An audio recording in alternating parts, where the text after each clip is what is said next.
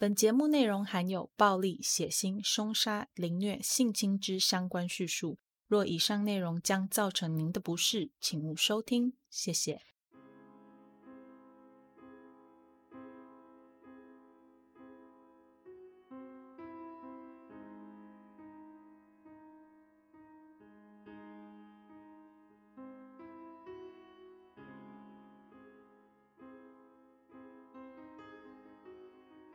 Hello，各位亲爱的 Bonus 们，大家好，欢迎回到 Them 他们的故事。我是 Molly。节目一开始，先让我们来念一下赞助哦。这周的赞助有一位是我们的 Aretha，感谢 Aretha 的赞助。哎，对了，说到这个啊，因为你的名字啊，真的真的有点特殊，所以如果有念错的话，赶快要跟我说哦。啊，要不然我就只能一直错下去了，会很不好意思的。那赞助的链接我都有贴在叙述栏，所以如果想要来赞助 Molly 的话，在叙述栏有链接可以点哦。赞助的部分，嘿嘿，多多益善，Molly 也会好好运用大家的爱心，把钱花在设备和节目的制作上面，绝对不会浪费，让赞助的人都可以参与到节目品质提升的过程。好啦。赞助的广告就打到这边，然后跟大家宣导一下。哎，讲宣导好像自己很厉害，没有，就是跟大家说一下。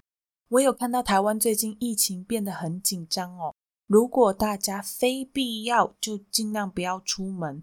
如果真的逼不得已一定要出门的话，记得千万千万一定一定要记得戴口罩，然后多洗手。我那天呢，被一下确诊一百多个人给吓到了。赶快又打了一次电话回家给我妈，我妈也吓到了，赶快把整个家里大消毒了一遍。我知道大家最近可能，嗯，应该会一直要待在家里面，会比较辛苦一点。Molly 再来想办法，看看有没有办法更新频繁一点，让大家在家的时候可以有节目可以听。我们在今天的节目最后面呢，也会跟大家说一下直播的讯息，所以记得一定要听到最后哦。好啦，那我们废话不多说，赶快进入节目吧。上一集已经跟大家讲完荆州杀手到一九八六年为止所犯下的所有案件，在这个期间里面，我们不难看到这位歹徒在犯案过程中缜密的性格，以及利用不断制造恐惧的方式来让被害人屈服的手法，甚至啊，在犯案结束之后。歹徒还会以电话骚扰被害人，让被害人继续活在被他伤害过的恐惧之中。一九八二年的时候，就曾经有一位被害人接到一通来自歹徒的电话。可怕的是，这一通电话并不是打到当年案发现场的家用电话，而是打到被害人工作的餐厅里面。更让人感到不安的是。这一家餐厅所在的位置，距离案发地点开车至少要一个小时。也就是说，歹徒要么曾经无意间光顾这一家餐厅，然后发现被害人就在这里工作，进而决定要再次伤害被害人；要么就是他在犯案之后，仍时时刻刻的紧盯监视着被害人的一举一动。类似的来电，在一九九一年那一年也发生过。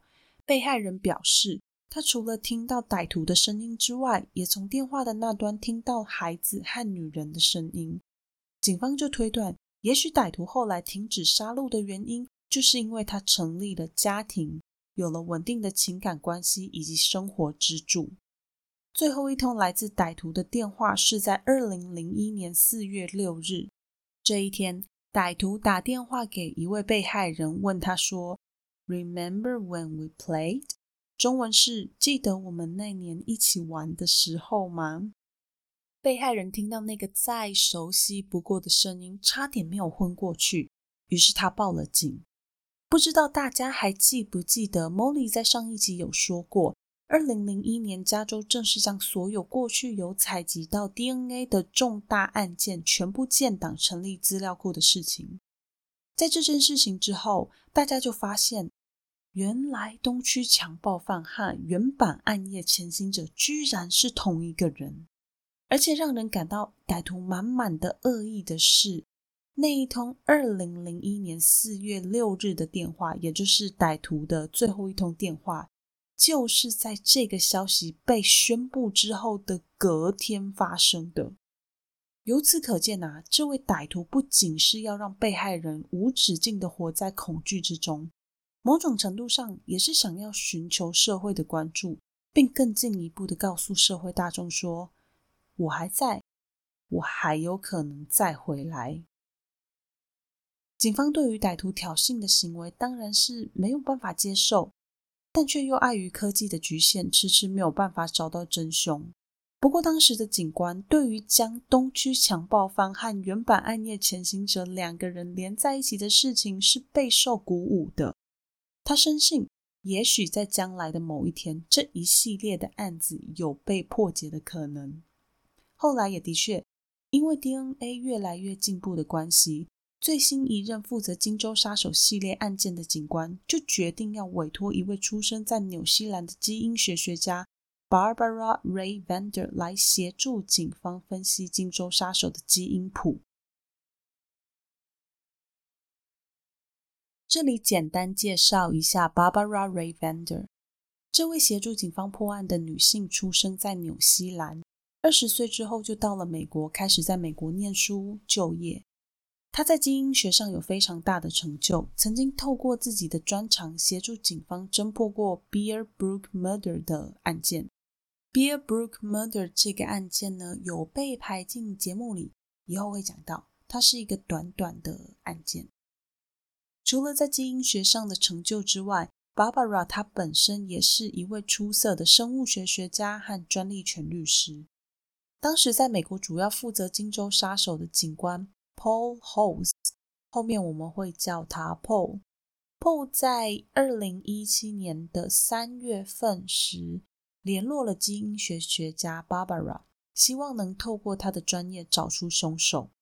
当时 Barbara 就透过一个叫做 GED Match 的网站分析出这位凶手的 DNA 家谱。在 Molly 继续说下去之前，先来简单的跟大家说一下 GED Match。GED Match 是一个网站，它主要是让民众可以自己上传自己的 DNA 到资料库里面，再透过科学家提供的资讯去对你的 DNA 做分析。分析项目很多，例如像是过敏源、身材、性格，或是怎样的饮食会比较适合你这一类比较偏向健康的分析项目。另外啊，也有像是。找家人、找祖先这一类分析项目，有不少人就是透过这个网站去找到自己失散已久的家人。类似的网站还有像是 Twenty Three and Me、Ancestry.com 和 Family Tree DNA。这些网站厉害的地方就在于他们所搜集到的 DNA 资料笔数非常庞大，像是。Ancestry.com 在二零一八年的资料量就已经高达九百多万笔，现在应该有更多。其他刚刚提到的那些网站上面的资料量也是相当的高。我简单的说一下他们是怎么透过这个网站找到凶手的。首先，他们将凶手的 DNA 放到 GED Match 去做比对，找出了可能跟凶手有血缘关系的人。再从这些有血缘关系的人当中，一个一个去建立 family tree，就是家谱。最后再透过这些家谱去延伸，找出凶手的真实身份。听起来好像很容易，但其实这整个过程是很花时间，也很看运气的。当你在网站上好不容易比对出一个可能跟凶手有血缘关系的人的时候，你还必须要去透过跟这个人有关系的人再做一次比对跟分析，听起来就变复杂了，对吧？我们举个例子，举例来说啊，假设今天 Barbara 的团队在网站上找到了一位 A 和凶手有一趴的 DNA 是相符合的，那就表示 A 可能是凶手的远亲。这个时候，团队就要再去问 A 的其他亲戚，像是父母、小孩，甚至是 A 的其他远亲，愿不愿意贡献自己的 DNA 给团队做更进一步的比对。透过这样的方法，一次又一次的去筛选出跟凶手的 DNA 最符合的人。由于分析的过程牵涉到了很多个人隐私和个人资料，还有怕大家一听到自己可能跟坏人是亲戚就不愿意配合等等等的问题，团队在去说服这些人之前，他们先是在另外一个网站叫做 Family Tree DNA 这个网站上面。利用凶手的 DNA 建立一个假的身份，去分析出凶手的家谱，再透过这个假身份到 GED Match 上面去做身份的比对。Barbara 的团队建立了数十个跟凶手有血缘关系的家谱，也总算从这些人当中筛选出了有窃盗前科的 Joseph James DeAngelo，后面我们会叫他 Joseph。其实，在当时有其他五位和 Joseph 一样，可能都是凶手的人在名单上面。是 Barbara 在经过更进一步的 DNA 重建之后，发现这位凶手有意大利血统，而且眼睛是蓝色的。也刚好在那一份六个人的名单之中，只有 Joseph 的眼睛是蓝色的。在高度确定嫌疑犯之后，警方要做的事情就是拿到 Joseph 的 DNA，拿他的 DNA 去跟凶手做比对，看看他们两者之间是不是完全吻合。不过，为了不要打草惊蛇，警方当然是没有正面去要求 Joseph 要交出自己的 DNA 啊，他们是小心翼翼的跟着 Joseph。看看有没有什么机会可以捡到他喝过的饮料，或者是用过的餐具，但一直都没有成功。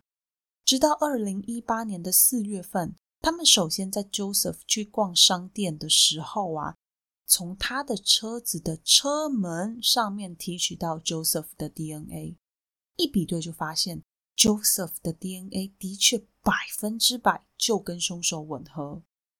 为了要让这件事情罪证确凿啊，不要诬赖好人，警方后来又透过 Joseph 家外面的私人垃圾桶，找到了一团他使用过的卫生纸，来证明 Joseph 就是恶名昭彰的荆州杀手。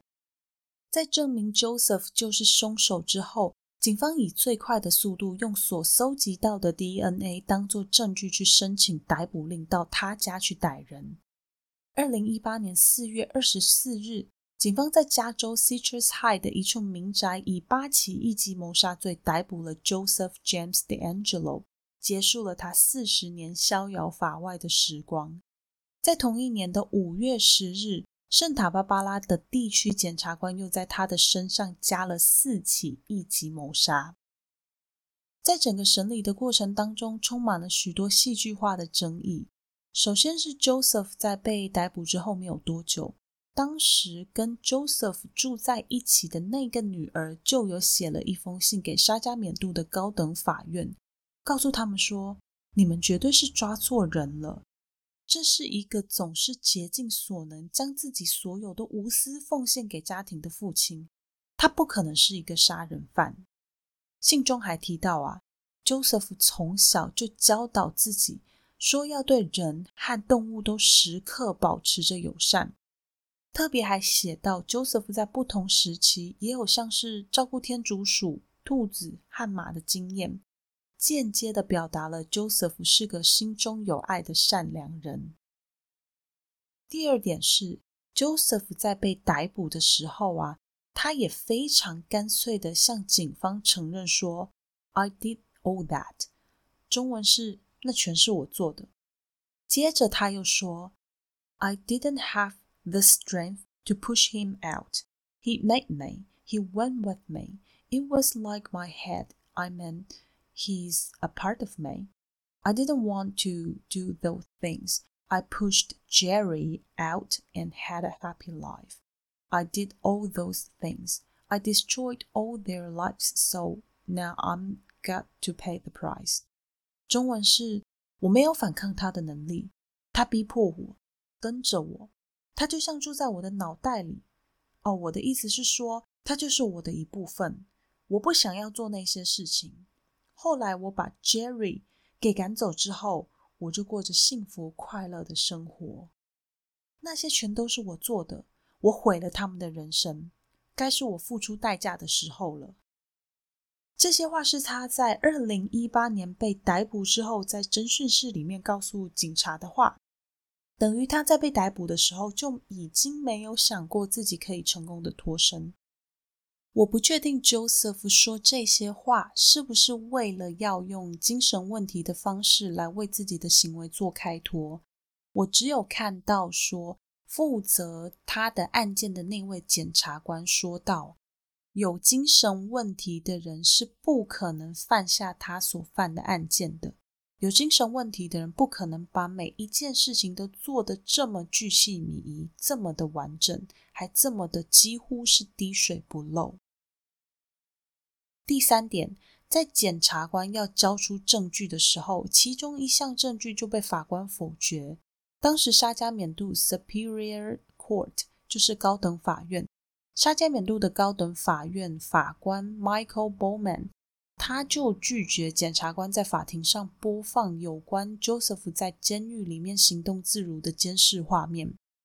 他的理由大概是说，Joseph 在这两年的期间里面，从来没有用过他身体虚弱、行动不便来当做减刑或者是拒绝出庭的借口，所以是否播放影片并不是那么的重要。原文是 ：Mr. D'Angelo has never put his physical infirmity as an issue. He's never had a counsel approach the court for the leniency because of it. 在犯下这么多起案件之后，检察官理所当然的一直要求对这位连环杀手处以极刑。二零二零年三月十日，Joseph 提出了一项认罪协议。他向法院提出，如果他可以不被判处死刑的话， 他愿意将自己所犯下的罪行全部一五一十的都交代清楚。不过，这一项提议在一开始的时候是被否决的。直到了二零二零年六月二十九日，这项协议重新回到谈判桌上，Joseph 也在这一天终于承认自己犯下的十三起一级谋杀罪。并在二零二零年八月二十一日的时候被判处了十二个终身监禁和八年的有期徒刑，终身不得假释。这一起由荆州杀手所犯下的案件才算是告一个段落。至于他在更早期的维萨利亚掠夺者和东区强暴犯时期所犯下的入室窃盗案和强暴罪。都因为已经过了法律追诉期，所以没有办法用这些罪行去将他定罪。我查了一下资料，根据加州旧的法律，法定强暴罪的追诉期视情况的不同，有一年到三年的法定追诉期。入室窃盗案也是一样的，也就是说，如果犯罪事实发生之后，被害人没有办法起诉加害人，只要法定追诉期一结束。那么被害人就再也不能提告加害人了。这是旧的法律。在后来，加州有陆续更改法律条文，现在的法定强暴罪追诉期已经改成没有上限了。荆州杀手所犯下的案件在这里算是告一个段落。接下来，Molly 就要来跟大家说说 Joseph 在成为荆州杀手之前究竟经历了些什么。让他成为这样一个杀人不眨眼的恶魔。Joseph James D'Angelo 出生在一九四五年十一月八日的纽约州一个叫做 Beth 的城市。他在家中排行老二，前面有一个姐姐。后来妈妈又生了一个妹妹和一个弟弟。Joseph 的爸爸和弟弟都是职业军人，而且都是空军。Joseph 的爸爸曾经有被人检举殴打老婆的家暴记录，不过事实上，他家暴的对象不仅仅只是他的妻子，连他的亲生子女在内都是受害者。我个人认为啊，在四零五零年那一种打骂教育还算是正常，女性地位处于低下的情况之下，还能被检举家暴啊，可见他的严重程度不一般。由于 Joseph 家的一家之主爸爸是职业军人的关系，所以全家常常要随着爸爸的工作而搬家到不同的军营，或者是被外派到不同的国家去生活。就在大约 Joseph 九岁的时候，他亲眼目睹了两位陌生人正在一栋废弃的仓库里面强暴自己只有七岁的妹妹。这件事情对他的冲击很大，也深深的对他后续的人生造成了极为重大的影响。其实，在当时，Joseph 有让自己的父母知道妹妹被侵犯这件事情。不过，因为侵犯妹妹的人是两位空军，为了不要衍生事端，Joseph 被父母下了封口令，要他绝对不可以对外人提起这件事情。这个时候啊，他们一家人是住在西德。那在这件事情发生之后没有多久，他们全家就又搬回了美国。在 Joseph 进到青少年时期的时候，他的父母离婚了，这让原本就很不稳定的家庭更加的破碎。在父母离婚之后，因为父亲的工作被调派到南韩，所以很理所当然的，孩子们都是跟着妈妈。这个时候，身为家中最大的男孩子的 Joseph 很理所当然的就担起了照顾其他孩子的责任，让妈妈可以安心的去工作。根据 Joseph 童年玩伴的回顾，他说：“Joseph 在年轻的时候啊，家里并不是那么的温暖。虽然他的妈妈是一个很好很棒的妈妈，可是碍于工作的关系，他没有办法花太多的时间在孩子们身上。家里的很多事情都是靠着 Joseph 一个人去打点。他每天负责准备家人的餐点、洗衣服、洗碗、晒衣服、带弟妹去上学等等。”做任何我们想得到原本该有父母完成的工作，在这样环境之下成长的 Joseph，也在童年的时候就一直很向往自己也可以有一个稳定而且温暖又温馨的家庭。Joseph 的父母两个人离婚之后，很快的又都再婚了。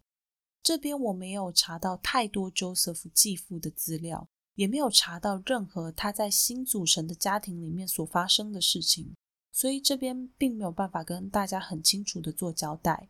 我只有找到 Joseph 的继父之前也是一位职业军人，有参与过越战。Joseph 亲生父亲被调派到南韩之后啊，便在南韩建立了新的家庭。他甚至还让自己在南韩家庭里的子女拥有跟 Joseph 和其他兄弟姐妹一样的名字。这个举动啊，就让 Joseph 和其他的兄弟姐妹都深深的被重伤。他们认为自己不但被爸爸给抛弃，甚至还很快的就被人给取代了。刚搬到加州的 Joseph 很尽力的想要融入新生活。他热爱运动，在运动上的表现也很不错，曾经是学校棒球队的成员。他求学阶段的评语啊，大部分都是严肃、不苟言笑这一类的评价。一九六四年，也就是 Joseph 在差不多十九岁的时候，他从学校毕业。毕业后的他，并没有犹豫太久，就立刻加入了海军。在训练完结束之后，便接着参与越战。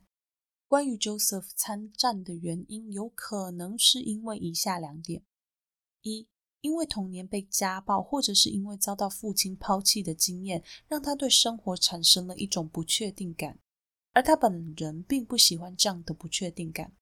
加上当年亲眼目睹妹妹被两位空军侵犯的事件，让他开始对权力产生了一种强烈的渴望，认为只有当自己能获得完整的掌控权时。他才可以在所有的事情上拥有完完全全的控制力。第二，他可能单纯的因为希望自己可以得到父亲的关注才参与越战。毕竟他的爸爸在军中是一个有关阶的军人，不只是一个普通的美国大兵。如果知道自己的儿子在战场上立下功劳的话，一定也会觉得很荣幸。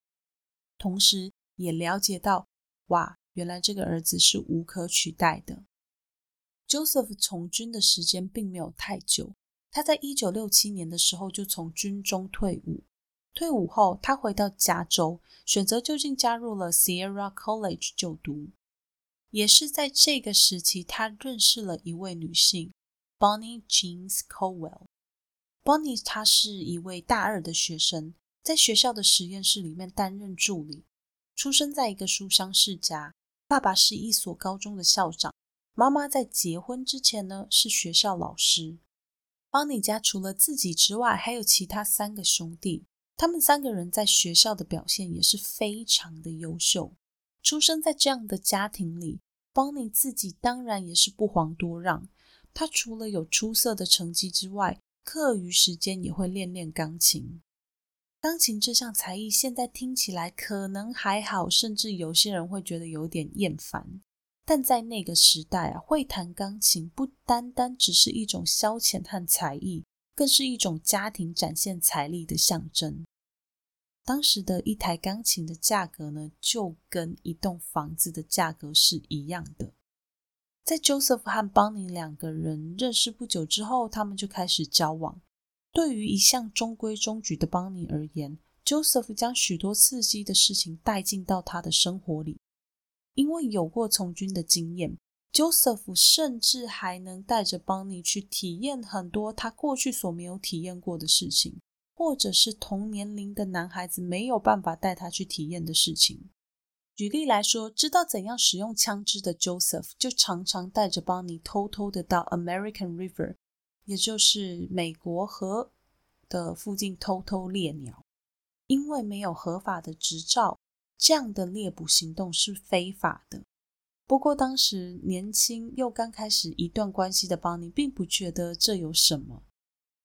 毕竟一直生活在体制之下的他，能够去经历一些体制外的新事物，并不是常有的。当然啦，还加上他自己本来就是喜欢 Joseph，总是能为自己的生活带来一点点不一样的色彩，所以才愿意跟他在一起的。因此，他对于这样的事情并没有太过排斥。除了盗猎之外，Joseph 也会跟 Bonnie 分享很多参与越战时发生的事情。这些战争的细节不用想都知道，一定很血腥、很暴力。就在成功的收服 Bonnie 之后啊，Joseph 也开始接触到 Bonnie 的家庭。在一开始的时候，Bonnie 的爸爸其实并不赞成自己的女儿跟一个成年男性来往，害怕自己涉世未深的女儿会被人欺负。但当他知道说 Joseph 是一位曾经在越战里服役过的军人之后，他就开始接受了 Joseph。Joseph 也顺理成章的走进 Bonnie 的家庭，并且跟每一个人都有良好的互动跟良好的关系。不过，交往时间一久，Bonnie 渐渐发现 Joseph 在很多事情上让他感到不舒服。那一项带着他去体验新事物的优点，随着时间的推移，转成了一种压力。前面有提到，Joseph 常常会带着 Bonnie 去体验一些新事物，这原本在情侣间应该是要加分的事情，却因为 Joseph 常常忽略 Bonnie 的感受，让 Bonnie 感到非常的不开心。特别是在 Bonnie 已经明确的表达了自己的意愿，或者是对事情的恐惧、不确定的时候，Joseph 不但没有退缩，反而一再的强迫对方要按照自己的安排行动。这一点就让这一段感情开始有了裂痕。就在某一天，Joseph 拿出了一枚戒指交给 Bonnie，从此之后，两个人便以未婚夫和未婚妻的名义相称。对于这件事情，在 Bonnie 事后回想起来，他觉得很有问题。他说：“啊，那根本就不算是一个求婚。Joseph 当时完全没有询问自己的意愿，没有跟他约定一个日期。”就只是把戒指交给他，邦尼当下其实有怀疑啊，这个戒指不过就是 Joseph 想要把他绑在自己身边的一个理由而已。更准确的说，Joseph 当年很可能只是希望围绕在邦尼身边的那些人可以识相一点，远离这个已经即将要成为他的附属品的女人。当年邦尼不是没有意识到 Joseph 的意图。只是他还是从来没有抗拒，或者是拒绝，或者是反抗。年纪轻轻的他，一心只想要逃离原生家庭带给他的压力和束缚。说到压力和束缚，这里解释一下：原本邦尼是希望自己在毕业之后可以进到医学院就读，成为一位医生。不过家里则是希望邦尼在念大学的时候可以直接就找一个好人家给嫁了。结婚之后就好好的待在家里相夫教子。这是当时盛行在美国有钱人间的主流思想，但却不是每一个女孩都这样想。至少邦尼不是。在成为 Joseph 的未婚妻之后啊，她更加的发现 Joseph 可怕的另一面。例如，Joseph 很享受邦尼的恐惧。邦尼记得有一天，他们依照惯例骑着摩托车外出兜风。那一天不知道怎么了，Joseph 在一个他们不熟悉的地方一个急转弯，让车子冲出了道路之外。坐在后座的邦尼非常非常的害怕，他以为自己的一生就要这样莫名其妙的结束了。没有想到摩托车再度重重的落地，他才发现哦，原来前面还有路。不过因为角度的关系，他并没有看到那条崎岖的险境。在 Joseph 看见一脸惊恐的 Bonnie 时，他没有安慰惊魂未定的未婚妻，反而是露出了兴奋的表情。在那一次之后，只要每一次经过那条路，Joseph 就会再次用同样的方式让邦尼感到惊吓。除了发现 Joseph 异常享受于自己的恐惧之外，他也发现 Joseph 暴力的一面。一样是一次摩托车旅行，这一次 Joseph 在行驶的过程当中啊，因为不满被路边的一条德国牧羊犬追逐。于是，在狗狗很靠近车子的时候啊，伸出了脚，用力了踢了那条狗的头，狗的脖子瞬间被踢断，接着便死在了人行道上面。另外有一次是他们在打鸟的时候，那一天，Bonnie 很幸运的击中了一只鸟，Joseph 边称赞 Bonnie 边走上前捡起了那只鸟，接着。他的手开始用力的挤压鸟的尸体，让鸟身体里边的内脏和血肉都从弹孔里面被挤了出来。这不是 Joseph 第一次这样做，以往他给 Bonnie 的借口是要彻底破坏鸟的尸体，让鸟变得没有办法被辨认，这样他才不会被人检举或者是被罚款。起初，对于 Joseph 这样的说辞，Bonnie 他没有太大太多的意见。毕竟他们正在做的事情的确是违法，他也不想要因为这件事情而惹上麻烦。但他开始发现，Joseph 做这件事情的动机可能不只是单纯的想要毁尸灭迹而已。在种种不合理的要求和不愉快的相处之下，Bonnie 对于 Joseph 的忍受度越来越低。终于在某一天。他邀请 Joseph 到自己家，在家里当面告诉他，他们两个人的关系已经结束了。即便当下 Joseph 还想要挽回些什么，都已经太迟了。Bonnie 的心意已决，不管对方说什么，他只是无情的回答说两个人不适合，然后便把手上的戒指退回给 Joseph。Joseph 失落的离开了 Bonnie 家。在他进到车子之前，他将握在手中的戒指投向了草丛。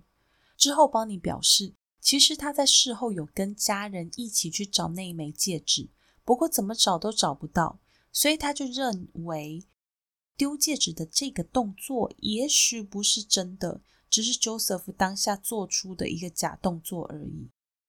在分手之后的某一天邦尼看见了 Joseph 手牵着一位陌生的女孩走进了教室，好像他已经找到了一位新欢。在这一件事情之后又没有多久，某一天邦尼在晚上睡觉的时候，发现有一个人在敲打他的窗户。他带着惺忪的睡眼走到窗户旁边，一把手枪举起来贴在他的脸上。而握着枪的正是他的前未婚夫 Joseph。Joseph 用很低的声音说：“把衣服穿上，我们要去里诺。”聪明的 Bonnie 一听就知道自己绝对不可以跟他走，于是狂奔到父母的房间，叫醒了爸爸，告诉爸爸说：“Joseph 现在就在我的窗户外面，而且他手上还拿着一把枪，要我回里诺跟他结婚。” Bonnie 的爸爸镇定的将 Bonnie 送进卧房的浴室里，并告诉他说：“叫他要将自己锁在浴室里面，等到他回来之后才可以开门。” Bonnie 的爸爸离开了自己的房间，去跟 Joseph 大约谈了两个小时。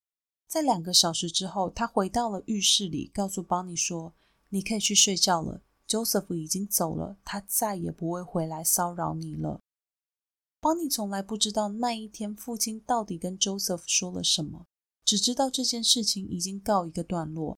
他从来没有向任何人提起这件事情，直到 Joseph 落网之后，这段尘封已久的往事才再度浮现在他的大脑里。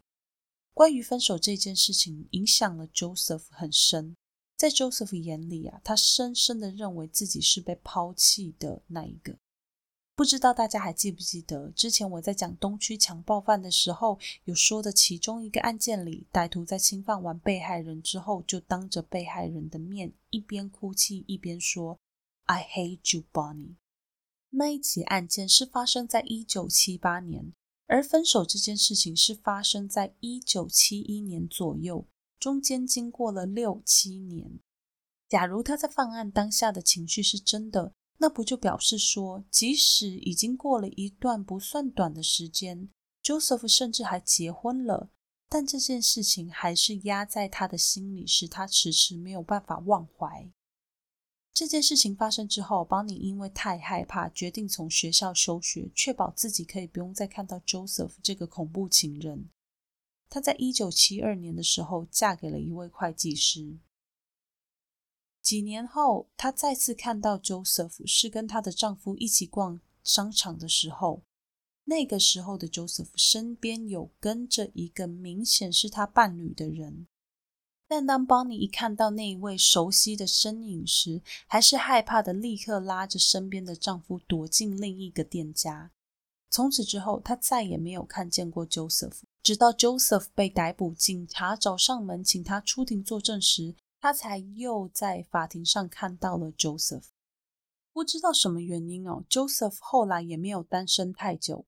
他在一九七三年也和 Sharon Marie Hardle 结婚。Sharon 跟 Joseph 念的是同一间学校，后来也成为了一位家庭法律的律师。根据 Sharon 家人的说法，Sharon 虽然从来没有抱怨过自己在婚姻当中受到委屈，但他们都觉得在那段婚姻里的 Sharon 并不快乐。从两个人相处的模式看得出来，Joseph 的控制欲很强。只要 Sharon 一有自己的意见，Joseph 就会露出不满意的表情。在一九七三年，他们结婚的同一年，二十八岁的 Joseph 从学校毕业，顺利的成为了一位警察。也在那一年的五月，维萨利亚地区陆陆续续开始发生了一些入屋窃盗的案件。接下来一直到一九七五年年底，类似的案件高达一百多起，而这一些案件都是由 Joseph 所犯下的，没有例外。当时他任职的单位距离维萨利亚开车大概只要十五分钟，感觉起来很近。有一点警觉心的人都不会挑这样的地点下手。但当时身为警察的 Joseph 对警方的一举一动可以说是了若指掌。加上当时虽然有人怀疑这些窃盗案的凶手是不是警察，但也从来没有人真正去往警察的那个方向做调查。所以，Joseph 自然就很放心的继续作案，一直到了一九七五年年底，他在一次的窃案中误伤了自己的同事 Mac Gowan 的时候，他才开始害怕自己的事迹败露，所以带着太太 Sharon 离开了那个地区，搬回到他长大的地方 Auburn，并在那里找到了另一份警察的工作。到了一九七六年，就如我们所知，他成为了东区强暴犯，肆虐整个沙加缅度。他在一九七九年的时候，因为在商店里偷东西而被逮捕。虽然只被判了六个月的缓刑，但知道这件事情的长官啊，最后还是把他给开除了。在他被开除之后，他还曾经威胁开除他的长官，说要杀他全家。我没有查到他在被开除之后是不是真的有去找工作，或者是说他在这段期间里面做了什么样的工作。只知道他还是一直犯案，直到一九八一年九月，Joseph 的第一个女儿诞生了，他才停止了作案。但大家不要忘记，一九八六年的时候，也有一起由 Joseph 所犯下的案件。不过这一起案件的犯案动机啊，至今为止都没有人可以解释为什么。一九八九年，Joseph 在一家连锁超市里面担任维修工人，这个工作他一待就是二十七年，直到二零一六年他才离开那个地方。那个时候的 Joseph 已经七十岁了。接着就是我们所知道的，他在二零一八年被逮捕的时候发生的事情。Joseph 的生平我们就说到这里。我之前有提到过，当时因为东区强暴犯的这个行为实在太嚣张了，所以有很多的心理学家就跳出来为这位歹徒做了一系列的心理分析。我们现在就来看一下这些内容是不是有符合 Joseph 本人。首先，他们认为歹徒应该患有偏执型的思觉失调症。关于这点，我没有查到任何的资料有去显示这件事情是不是事实，所以这个推论不能算是符合。第二点，出生在中产阶级家庭，成长的环境并不是那么理想，这一点是符合的。Joseph 在小的时候呢，身为职业军人的父亲，必须要负担四个小孩和老婆的生计，所以当时他在加州买的房子很小，而且房子里的家具全部全部都是用贷款买，就连放在小孩子房间里的收音机也没有例外。也因为房子小，小朋友的房间里的床也不是什么很舒服的那种弹簧床，而是便宜的上下铺。还是那种会发出“叽乖叽乖”的声音的那一种。由此可见啊，Joseph 的成长环境在经济上面的确是充满了挑战。第三点，当时的犯罪心理学家认为，Joseph 的父母的关系当中，母亲应该是属于比较强势的那一方，父亲则相对弱势。这一点，我觉得从某种程度上来说是符合的。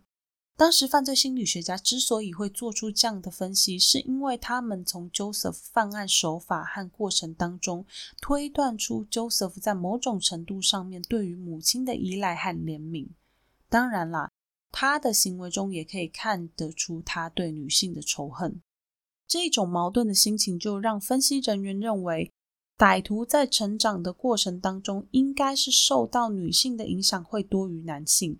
这也才有了母亲可以是属于比较强势的那个说法，但事实上啊，Joseph 的妈妈并没有那么强势，只是由于 Joseph 的爸爸是一位职业军人，孩子们的主要照顾者为妈妈的关系，所以 Joseph 才会有受到比较多妈妈的影响。加上别忘了，Joseph 的父母在他九岁的时候就离婚了，虽然后来母亲有再婚了。可是因为查资料的过程中，关于他继父的资料实在太少了，这就让我认为呀，也许也许这位继父在 Joseph 的童年或者是青少年时期，并没有扮演一个很重要的角色。接下来四，歹徒本身应该是一个独生子，或者是有一个妹妹，这点算是不符合吧？因为 Joseph 家包含他在内，总共有四个小孩。两个姐妹和一个弟弟。第五点，歹徒是一个聪明的人，做事很有条理，对自己的人生是有规划。的确哦，Joseph 的确是一个很聪明的人。他最后的最高学历是加州州立大学的学历。我相信在那一个年代里面啊，可以把大学念完的人，应该都是聪明的人。做事有条理这一点，我没有办法从任何的书面资料得知。不过这一点可以从之前被法官拒绝的那部影片里面得到一些蛛丝马迹。可以点参考资料的那个影片，在三分二十五秒的地方，我们可以看到 Joseph 摆在床上的东西是一样一样的被摆出来。我在刚看到这个影片片段的时候，本来觉得没什么，是旁边跟我一起看影片的室友忽然冒出了一句说。他其实还蛮整齐干净的嘛，这句话才让我意识到，哦，不，原来不是每个人都是这样放东西的。再来就是你看他在用那个板子要遮住光线时候的动作是仔细的，每一张纸片他都会先看清楚才放上去，所以证明他做事是有条理的。这件事情呢，并不是从任何的书面资料得知，而是从影片得知的。对人生有规划这一点嘛，嗯，我就不是很确定了。第六点是说。在人生中的某一个时间点，对军警这种具有权威性的职业感到向往。根据他后来从事的行业，的确是这样。虽然他自己从来没有表态过自己对具有权威性的职业感到向往，但他的确当过一个军人，也曾经是一名警察。七，在犯案时可能没有工作，这点就完全不符合啊。Joseph 在当时是有工作的，而且还是一位警察。八情感关系里面，他可能单身，或者是没有一段长期而稳定的关系。关于这点啊，我在查资料的时候，本来想要放到不符合的，因为 Joseph 在犯案的时候已经结婚，并不只是单身。再来啊，能够走到结婚这一步啊，怎么可以说是不稳定呢？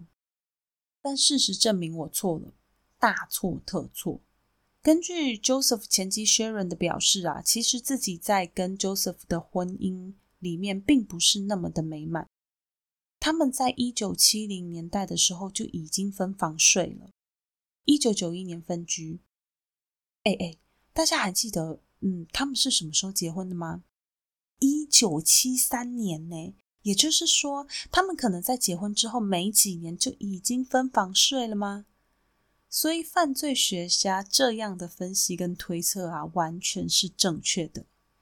最后一个，歹徒本身对于自己是自卑的，他认为自己可能没有办法跟正常的女性发生性关系，所以才会透过侵犯、强迫的方式来证明自己的性能力。这点我没有办法证明。我想，犯罪学家会做这样的推论，应该比较多是来自他犯罪时的行为。在带大家看完当年犯罪心理学家分析的之后，其实我觉得准确度很高啦，不知道大家怎么觉得？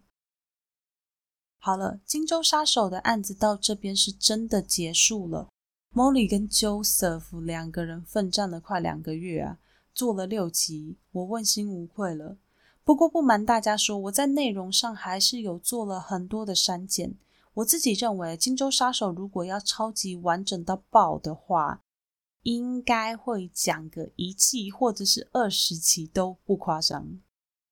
那然后，如果你愿意看一些英文的资料的话，Molly 强烈的建议大家可以去看看今天的参考资料，真的很精彩。那参考资料的部分，并不是 Molly 完整的资料来源。我每次参考的资料都有十几二十个网站以上，有时候甚至要付费，所以你看到的那些内容啊、连接都是我筛选过，我觉得值得看的内容，所以强烈的建议大家可以去看看。再来就是要跟大家说满千纪念直播的时间啦。原本我心里面预定是在五月二十九日，可是我忽然发现另外一个我喜欢的节目要在那一天分享它的片单。所以我就决定，我们提早一天，在台湾时间五月二十八日星期五晚上九点，是台湾时间，不是澳洲时间，所以不要搞错哦。那在当天的直播上面呢，Molly 会跟大家分享一个关于 DNA 找家人的案件，还会顺便回答一下大家常问的一些问题。最近在 IG 上面也会开始给大家问问题的机会，大家用力问我，用力的回答，好不好？然后直播平台确定就是 YouTube，这个大家应该都有啦，我猜。那怎么找到平台？在直播的前三天呢，我会在社群上面跟大家说。如果你错过了社群，或者是没有社群，但是想要参加也没有关系，我会放在 Linker Tree 上面，所以你也可以从这一集的节目资讯栏上面连接到 Linker Tree 哦。至于直播会不会剪出来变成一个 EP，我不知道，也不确定。大家就多多参与，那我看看到时候的情况怎样，好不好？还有啊，接下来 Molly 大概会休息两周，有两周的时间不会有正式的 EP。这两周除了要继续忙工作和直播之外啊，Molly 都要对节目做一点点小小的改版，但改版需要时间，所以要跟大家请假两周。好啦，那这边顺便提醒一下，有收听节目的 Bonus，记得要帮我打五星加好评论，这可以有效的帮助这一档节目一直在前面一点的位置，让更多人可以收听到这一档节目哦。最后，IGFB 和赞助的连接都有放在叙述栏里面。现在社群也会分享一些 Molly 自己的生活，所以想跟 Molly 互动，或者是得到更多案件补充资料的，通通可以来加一下。那今天就谢谢大家的收听啦，我是 Molly，我们下集再见，拜拜。